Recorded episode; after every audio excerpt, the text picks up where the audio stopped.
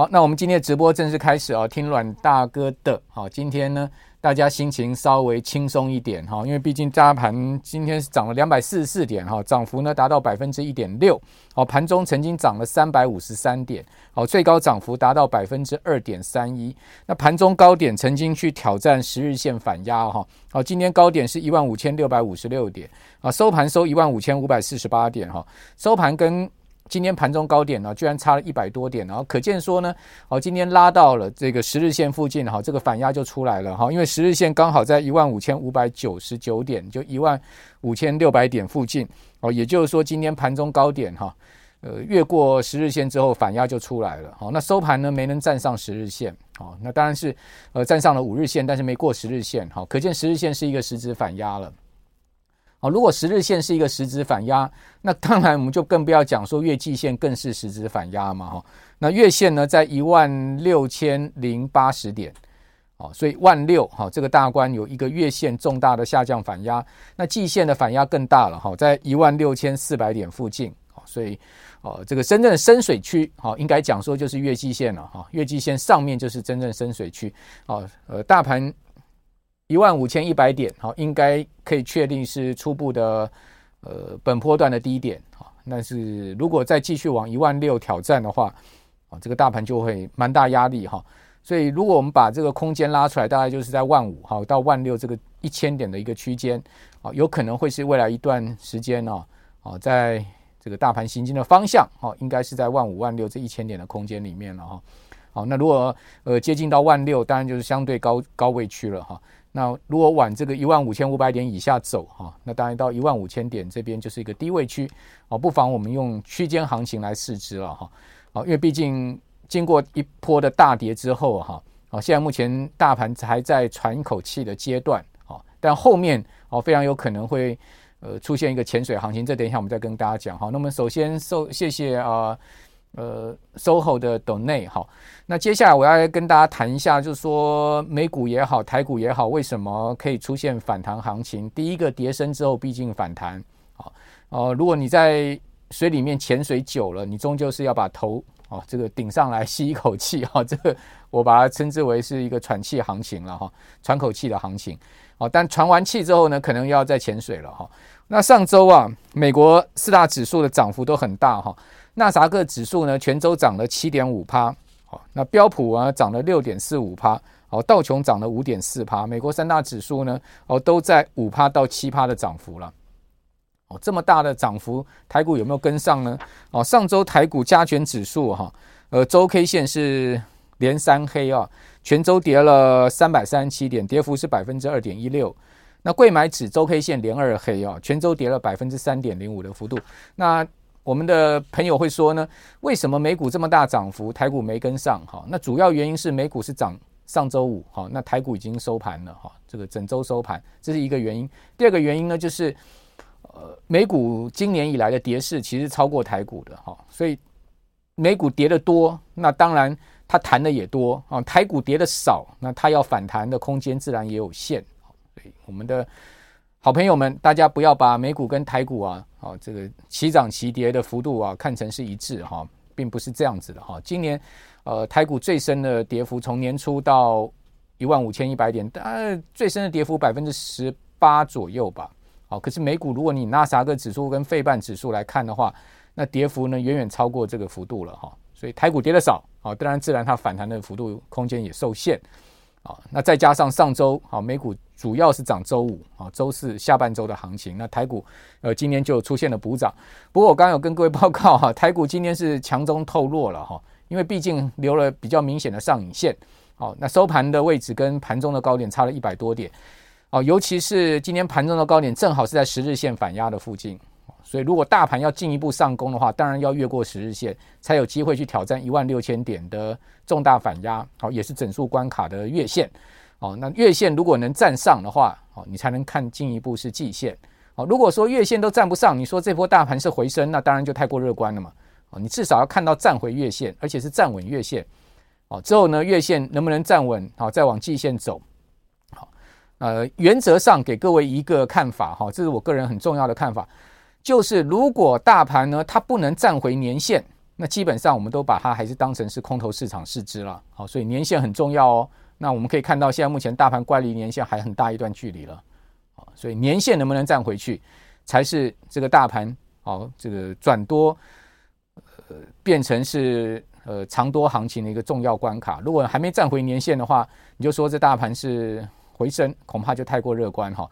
那当然跌多了一定会反弹，那反弹的基础在哪里？为什么上周我们讲美国三大指数呢？它的涨幅都介于五趴到七趴呢？啊这么大的涨幅，主要原因第一个也是美股跌深了哈。第二个原因就是，诶，市场的气氛哈氛围开始出现一些改变。好，比如说我们看到今天提供第一张啊这个 PPT 好第一张投影片给各位看到了，就是密西根大学的消费信心指数虽然是跌到历史新低，但是呢，呃，它预期一年跟通膨的。预期预期未来一年跟未来五年的通膨的预期呢是往下掉。好，我们先来看一下消费信心指数。好，它最新公布出来的中值在上周末哦是五十。好，那先前呢初值是五十点三嘛？如果大家还记得的话，好，那如果以五十这个数字来讲，是密西根大学有统计以来最差的数字哈。它的月比跌幅 M M O M 是跌了百分之十四点四。那 Y O Y 的跌幅呢，高达百分之四十一点五，哈，这个跌幅是非常惊人哈。那至于说现况指数，哦，经济现况指数呢，哦是五十三点八，哦，五月是六十三点三，好，M O M 的跌幅是百分之十五，Y O Y 的跌幅也达到四成。啊，预期指数哦是掉到四十七点五，好，那五月呢是五十五点二。好，N O M 的跌幅呢是百分之十三点九，好，那 Y O Y 的跌幅呢百分之四十三点一，好，所以大家可以看到，不管是月比或是年比啊，美国的消费信心啊都是持续在往下滑的，好，显示美国消费者对未来啊，啊是没有信心的，好，从这个数字可以看到，因为它跌到了历史低点，啊，也就密西根大学从一九七零年代统计以来没有这么差过，好，那一九七零年代。美国也经过几次大的风暴嘛，比如说两千年的科技泡沫啦，零八年的次贷风暴等等，好，都没有像现在消费信心这么差过。好，那为什么现在目前会这么差呢？好，一则是通货膨胀的关系，另外还有疫情，好，再加上战争，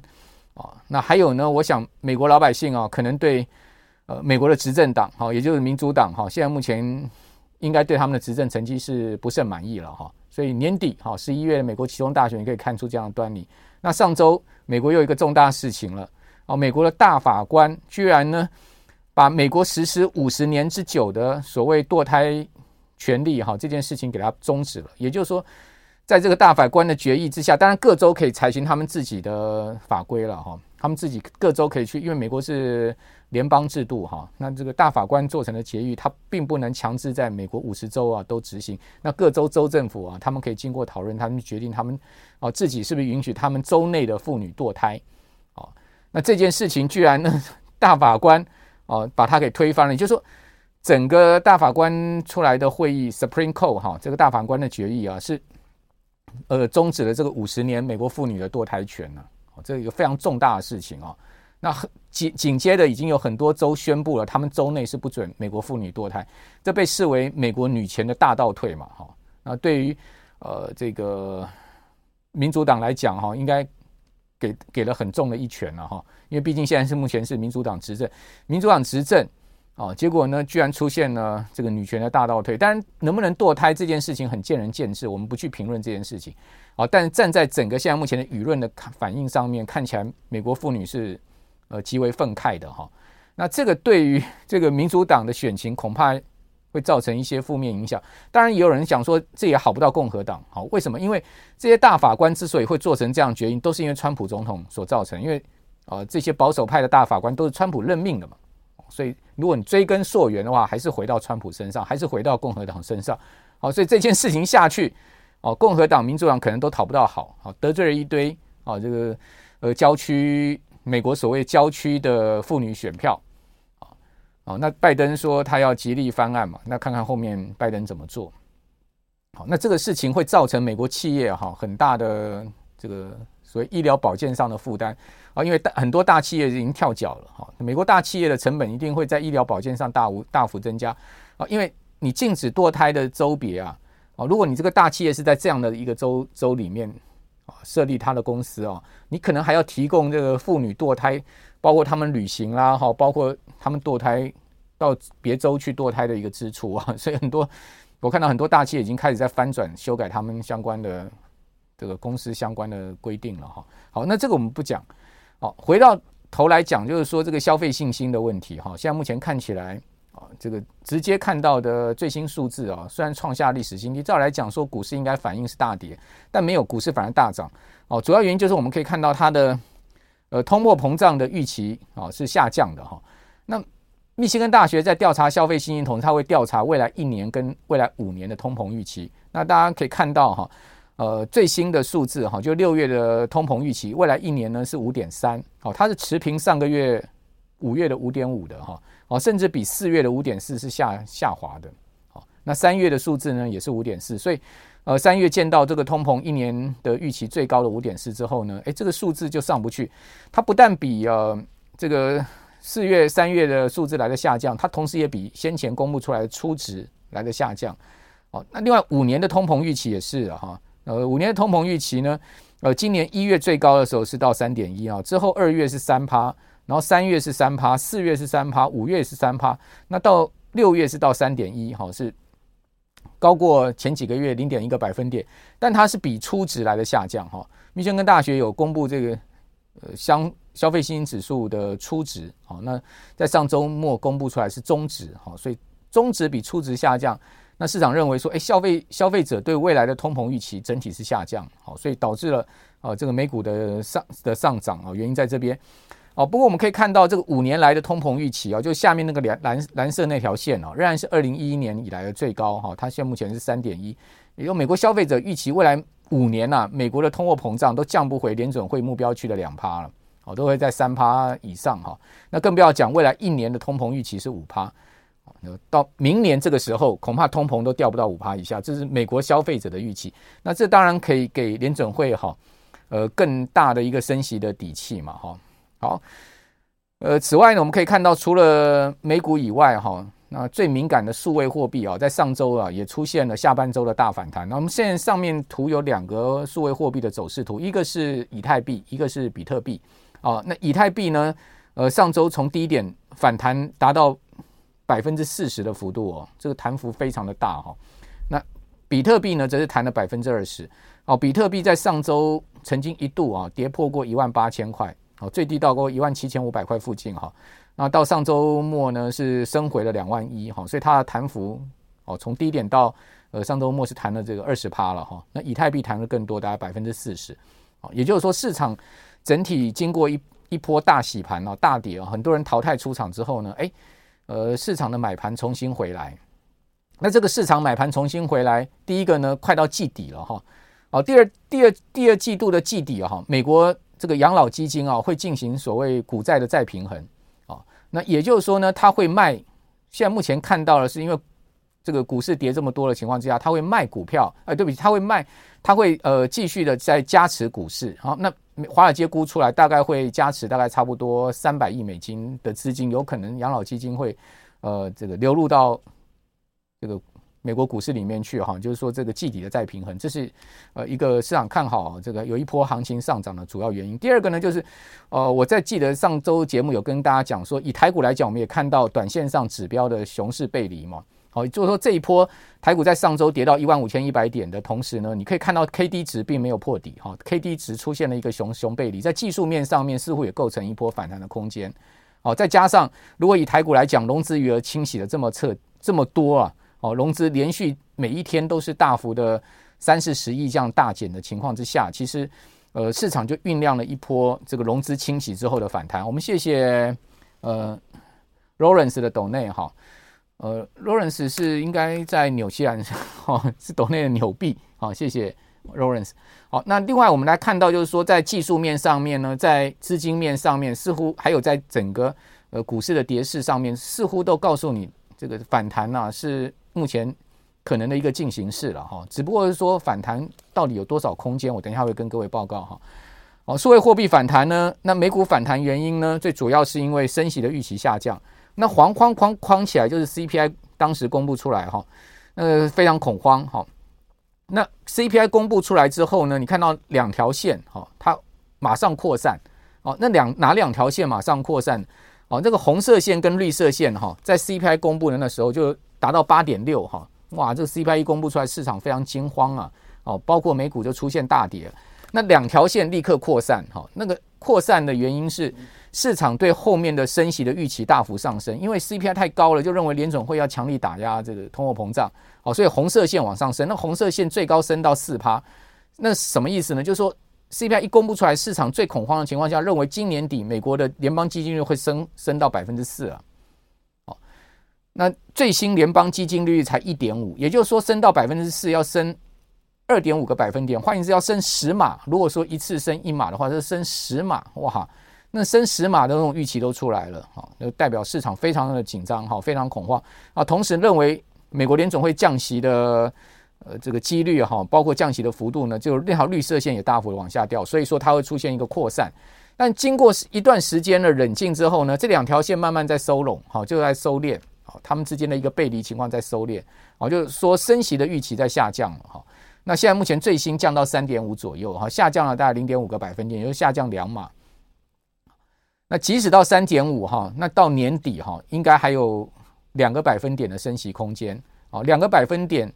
的升息空间呢，会分在后面四次的 FOMC 会议去执执行，是现在目前市场的共识了，哈。那至于说 cut rate，哈，就是说这个 red car 哦就是说降息的 expectation，啊，就认为明后年要降息的。这种预期也在上升了，那这个因素就促使了美股出现反弹，最主要是通膨降温，哦，联总会货币政策转弯的预期，哦，那联总会货币政策到底会不会转弯呢？哦，真的有如市场这么称心如意吗？哦，真的是另外一回事。但是反弹先说嘛，好，先能谈先谈，对不对？哦，多头至少可以喘口气，能谈先谈。好，那么看到标准普尔五百指数，即使经过上周的大幅反弹，我们刚刚讲说上周标普啊，全周涨幅呢是。达到了百分之六点五的幅度，哦，即使经过百分之六点五的弹幅啊，标普今年以来仍然跌了百分之二十，哦，非常有可能会是一九七零年代以来哦最差的上半年行情啊，这个跌势就是非常惨重了哈。那在上周呢，你看到在各类股里面，标普总共有十一大类股哈，那整体弹幅呢最大的其实是这个非必需消费类股，就是在最旁边那一根柱状图，它全周弹幅是百分之八点二五。哦，必须消费弹幅呢百分之六点五七，哦，大大体上跟标普指数弹幅差不多。哦，那至于公用事业谈了七点二四，哈，呃，房地产谈了百分之七点七一的幅度，这都比大盘涨得多哈，比标普五百指数涨得多。好，另外第二大涨幅呢是医疗健康类股，哈，涨了百分之八点一五。哦，相对涨幅不如整个标普大盘的呢是工业类指数，涨了四趴。哦，材料更差了，material 只有涨百分之二点七，哦，甚至还有一类股是下跌的哈，是百分之一点五的跌幅，是能源类股。所以各位有没有发现哈，能源材料哦这两大类股是先前哦大盘在弱势下面，他们相对表现比较好了，现在大盘开始起涨了，诶，他们反而变弱了，这就是风水轮流转。哦，那也就是说呢，这一波大盘的反弹主轴呢，不会是能源，好，不会是金属材料这一些。那你也可以从今天台股的盘面上看到这样状况，华兴有没有涨呢？哦，过去华兴向来是冲第一炮的，对不对？涨涨最前面的这个马前卒了。好，为什么今天华兴涨不动呢？好，这其实跟整个标普的节奏有关系啊。细 细心观盘的朋友可以发现这样的现象。好，另外通讯服务跟信息技术技术就是呃 communication service 还有呃 information technology 这两大指数呢，也都有七趴左右的涨幅，也相对。超过大盘哈，他们这两大指数呢，都是先前标普大跌的时候的下跌主轴。好，那金融呢，相对落后大盘，只有涨五趴多。好，所以金融股也不会是这一波反弹的主轴。好，你可以看到银行股也不会是，尽管美国所有银行都通过压力测试，但是呃，对于金融股的激励作用有限。啊，因为大家知道后面整个景气不好的话，银行业势必是很辛苦的哈。哦，所以在在这样状况之下，我们看到这个各分类股的涨幅呢，你可以仔细再去推敲。那至于说标普到底能弹多少上去哈？各位可以看到这这张图，它告诉你什么？它告诉你呢，呃，标普现在目前已经渐渐要摆脱今年的这个熊市的熊市的这个低点哈，它往上走。那一般市场认为啊，这个四千一百点到四千两百点这边就会比较大的反压。好，这个给大家参考。就是我看现在目前华尔街的共识，哦，也就是上周五大概收在三千九百点附近哈。到再往四千点之上走有机会，好，但是呢，到四千一百点到四千两百点，那个压力就非常的大了，好，而且我也去看到，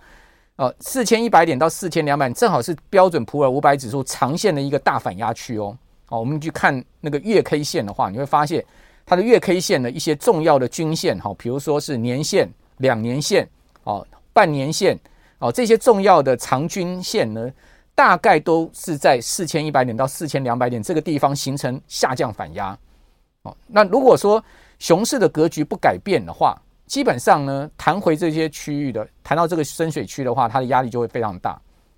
那以三千九百点来算到四千两百点，标准普尔五百指数大概差不多还有一个五趴的空间吧，百分之五的空间。那我们刚刚讲说，如果美股再弹个三趴到五趴，就会遇到大反压的话。那台股还能涨多少？哦，那以这样的推敲看下去的话，非常有可能今天一根红 K 棒，以台股来讲哈，一根红 K 棒之后，明后天涨势就会非常明显的要要这个趋缓了。哦，不是说不会涨，可能涨势明显就要趋缓。我刚不是有跟各位报告吗？我上周抢了三档股票，今天全都涨停板。哪三档？长隆、创意跟南电。好，这三档全部都涨停板，哈，涨停做收，但是我可能明后天就全部会把它卖掉了，因为我都是短线操作，不会有抱持长线操作的想法。好，也就是说呢，呃，抢到短呢，很高兴，好，就赚了钱，赶快赶快出了。好，即使他们今天都是涨停收盘的哈，我都不认为说，呃，我应该长线跟他们奋斗。哈，啊，这个是今年我的一个操作策略，就是逢大跌融资。大幅清洗的时候，你去抢一些哦，可以去找一些什么？这是我的个人哈，个人的经验，不代表我建议大家这么做，也不代表我有建推荐大家这么做哈。呃，这只是一个范例哈。呃，找一些那个融资大幅经过清洗的，而且市场利空消息全部都在他们身上的航运股就是这样子啊。大家看到上周啊一下什么呃，美国的海运海海海运改革法又出来了。什么运价又大跌了？好，整个景气要衰退了。好，把航运讲的这个一文不值了。但是各位有没有想到说呢？他们毕竟他们今年好，这个还有一个高除息的高全值除息的行情啊。今年阳明除息嘛，好，那呃二十九号是长荣除息嘛，他们都还有一个高除息的一个股息在那边，再加上他们也跌了非常多。这一波长荣从多少跌下来？这高高点是一百七十块啊。一百七十块跌破一百，甚至跌破九十啊！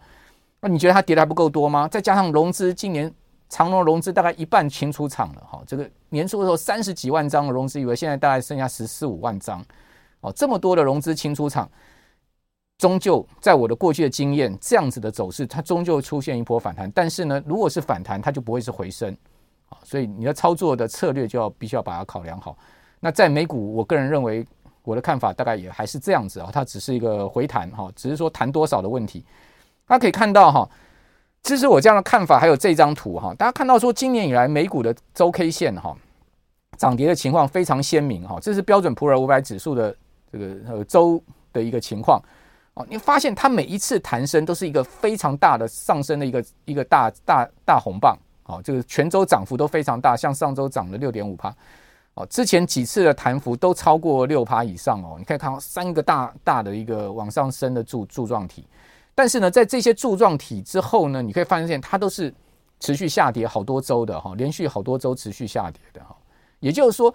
空头行情很的特色是什么？它就是一个持续下跌急弹、持续下跌急弹的行情。好，那这个弹升呢，它很快昙花一现，就一周两周的弹升之后，它就很快昙花一现了。好，那我们今年看到标普的走势，如果以周的表现来看，它都没有连续两周大涨的。也就是说，如果这个这个惯性不变的话，你也不要寄望说这个礼拜美股还能再涨个五六趴了。哦，你又不要这样寄望了。哦，它再涨个五六趴的几率不大。如果说这个礼拜美股还能再涨五六趴，哎，那个这个惯性格局就打打破喽。哦，恐怕它弹升的空间跟幅度会更大哦。所以我们就要去看那个惯性格局有没有改变。你可以看到。今年以来，标普它有连续涨两周的，但是第二周的涨幅就比第一周少很多，大概只有第一周弹上来的三分之一的幅度了。第三周几乎就弹不动了，之后呢就连续出现了七周的下跌啊！好，你就发现这样的一个趋势。那七周下跌之后，一周大涨之后又连续跌了三周，连续跌了三周之后呢，再一周大涨。所以这个礼拜很关键，看看这样子的惯性能不能打破。如果说这个礼拜美股又涨不上去了，哦，我们看到这礼拜美股也许有涨，哦，这个标普可能就上周的涨幅的三分之一，可能涨全周涨个一趴两趴，那大概这个惯性就不会改变了。好，如果说哇，这个礼拜美股收盘它又能涨个五趴六趴，嚯，那它的惯性可能。呃，就出现改变了，就是说，如果它只是涨一趴两趴，它惯性，它这种呃经验值就是持续下去。那如果说它这个礼拜还是涨了跟上周一样，涨了四趴五趴甚至六趴，那这种惯性一改变之后，那可能就出现一波比较大的行情哦。所以这礼拜也蛮关键，我们可以持续观察，不用预设立场哦，持续观察。哦，那至于说美股后面还有什么样哈，或者说整个宏观经济还有什么样要注意的哈？我觉得呢。通膨的压力能不能下降？哈，这件事情啊，其实不是只有原物料价格下跌而已。哦，很多人讲说通膨会很快的出现下滑，我的观点不是这样子哈。大家可以看到哈，物价有它的僵固性，有一些重要的这个 CPI 所组成的成分的物，这个物价指数里面重要的 component 也有它很明明显的僵固性，比如房租啊，房租都是全世界各国啊在计算消费者物价指数里面非常重要的一个 component。大家看到说，房租价格、租金价格一旦涨上去的时候，很难调下来的哈。它有它的僵固性。房东嘛，哦，好不容易把租金涨上去，你会降价给房房客租吗？除非你找不到房客，你才会降价嘛。那美国现在租屋市场非常火爆啊，而且全美的平均租金已来到两千块钱美金了，哦，这是很夸张的一个数字哈。迈阿密大家看到啊，这个租金年比增幅高达百分之四十点八，就是。今年现在目前最新的迈阿密租金跟去年比涨了四成了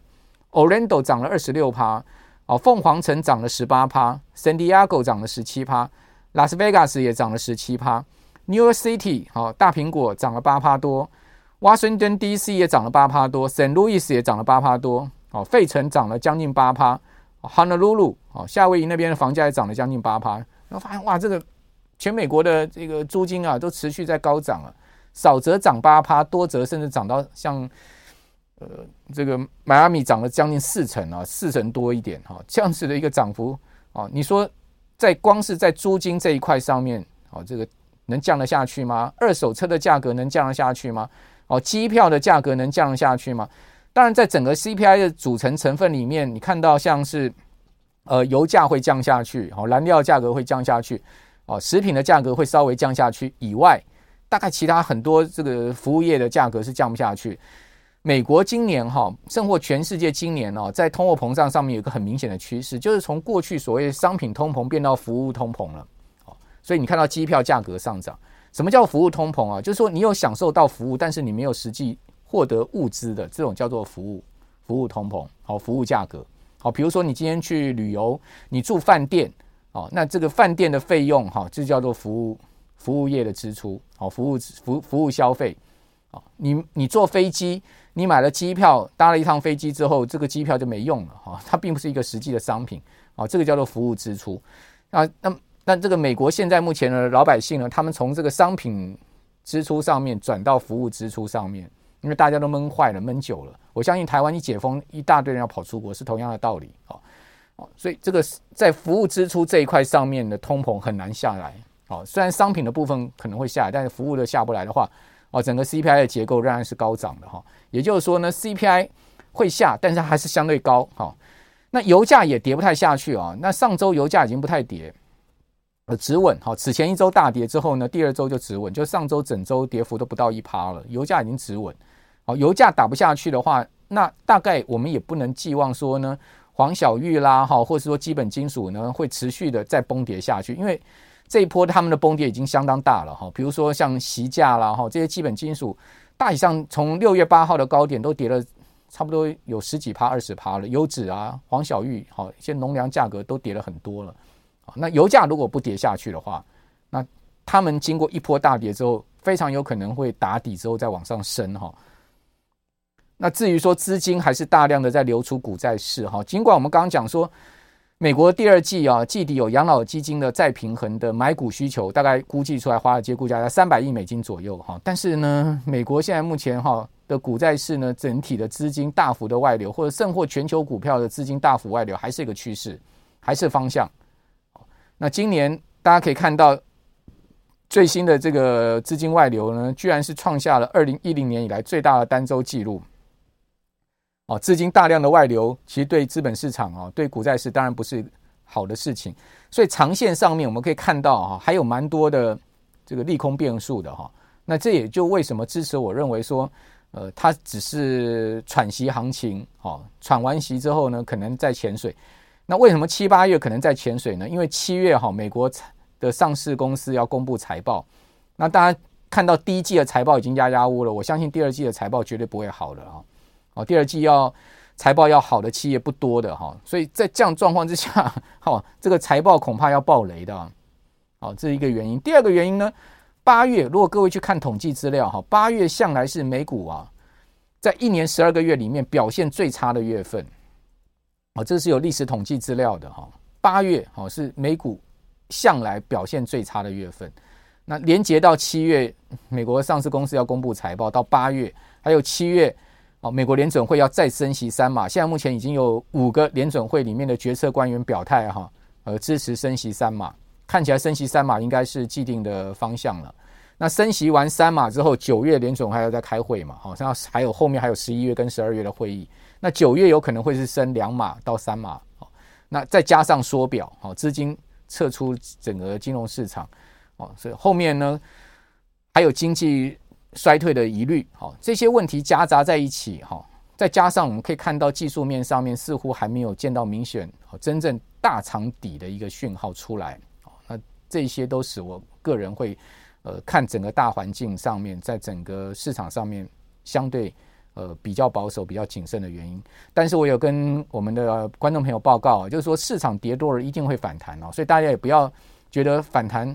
呃是很意外的，事实上不会天天跌的哈，就好像股市走多头，它也不会天天涨哈，它涨一段时间之后，它又会出现回抽哈，呃，出现急跌是一样的道理，那跌多了，它当然会出现急弹，也是一样的道理，但空头市场就是什么？它就不断的跌，然后出现急弹之后再不断的跌。多头市场是什么？不断的涨，好，缓缓的涨。那出现急跌之后呢？诶，它又再出现缓缓的涨。好，那市场会不会创新高跟创新低呢？就是所谓长线观察很重要的指标了。好，那多头一定是会持续创新高的，个股大盘是一样。空头一定会持续创新低的。好，个股大盘也是一样的。啊，当它不再创新低，经过一段时间整理打底之后呢，它就。可能会改变真正中长线的趋势跟方向，这个当然我们可以再持续观察哈。到时候我再呃跟各位报告一些我的看法哈。那我们今天直播就到这边了啊，请各位呢订阅、按赞、分享、开启小铃铛哈。同时啊，我们的丰富已经有超过二十万人的订阅了哈。呃，也请各位再推广给你的好朋友哈，让大家知道我们的。订阅平台，好，让他知道我们的节目，好，也谢谢各位长期对我们财经一路发，好，跟听阮大哥直播节目的支持，谢谢各位好朋友，祝大家投资顺利，我们下周再见，拜拜。